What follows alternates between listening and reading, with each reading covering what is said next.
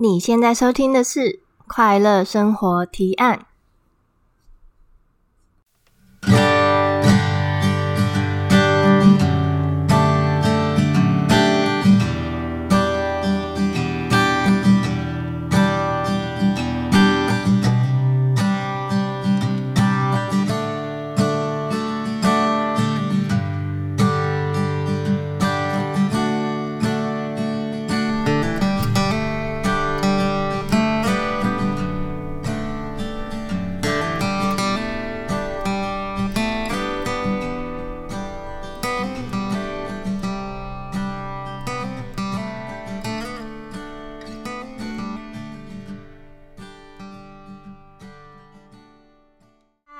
好，我是塔哈尼，欢迎来到节目的现场。这里是快乐生活提案，我在这里代替大家寻找一个通往理想生活的路径。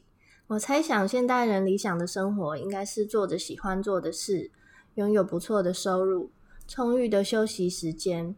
那应该怎么样达到理想的生活呢？有些人会转为在家接案，培养自己的优势兴趣，变成职业。经营部落格、自媒体、拍 YouTube 影片的，我就是一个例子。我在二零一九年四月底离职，五月一日出发到西藏去转山，去追寻自己的理想人生。我在海拔五千到五千八公尺的高原上，呼啸的风声中，冷冽的空气里，湿滑的雪地中，绕着冈仁波齐神山徒步五十一公里。在这观光淡季的时节，一望无际的雪地里，只有自己能带自己走出去。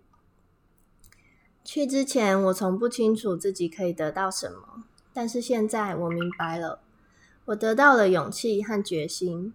回国之后，我开始大量阅读关于快乐、冥想和脑神经的书籍。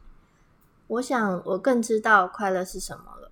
同时，我也开始接案，经营自己的兴趣。我想让更多的人活出自己，用自己真正的兴趣和专长帮助自己，也帮助别人。这里不是要教你如何接案或是经营自媒体，因为我深深的相信，人不是先成功才变得快乐，相反的，人是先变得快乐才会成功。我们用自己深深相信的事物，我们用自己的热情。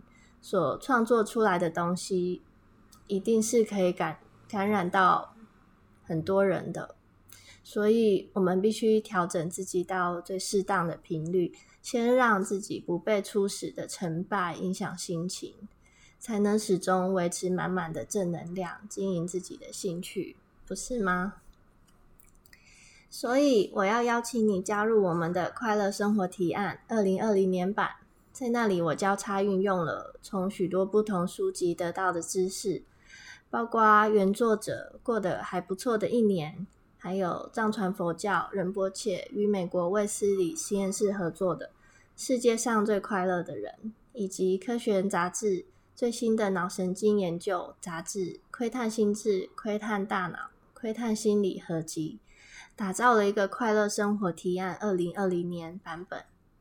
每一个月会有一个努力的目标主题，走进自然的小旅游，勇敢花钱犒赏自己，陪伴家人等，以及每天都需要执行的十个守则。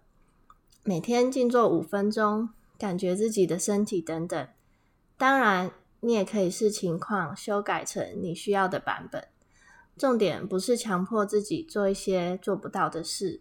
重点是鼓励自己去做一些自己可以努力做到的事，还有跟大家同乐，跨出自己的小圈子，看看别人怎么经营自己的生活，看看生命的其他可能性。